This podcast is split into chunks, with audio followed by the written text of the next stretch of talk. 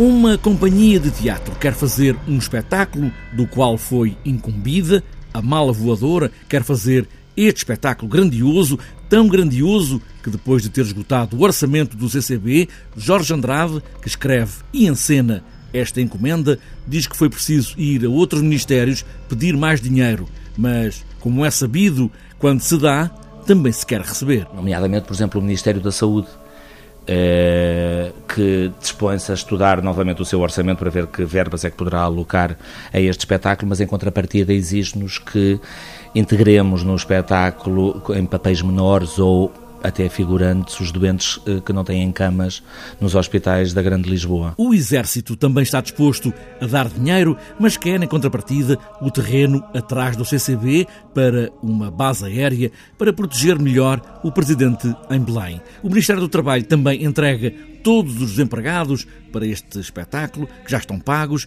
para um espetáculo faustoso. Todos querem vir e entrar, mas é preciso tomar medidas.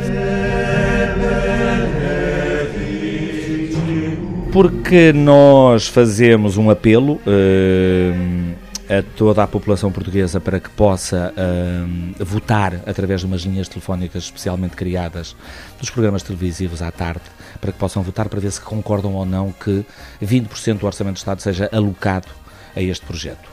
E como os portugueses não são loucos, eles querem saber, porque trata-se afinal de contas dos seus impostos, para que é que, o que é que trata este espetáculo, o que é que trata o espetáculo Fausto. Não sabendo se o espetáculo tem alguma ideia artística, sabemos apenas que vai ser faustoso, enorme, grandioso. Mas Fausto também é aqui chamado, ou não fosse o título da função. Aí entra o outro Fausto do, do Goethe, nomeadamente, do vender a alma ao diabo para, para uh, alcançar grandes ambições, tal como este espetáculo, e, e esse é que depois o espetáculo tem alguma coisa de artístico?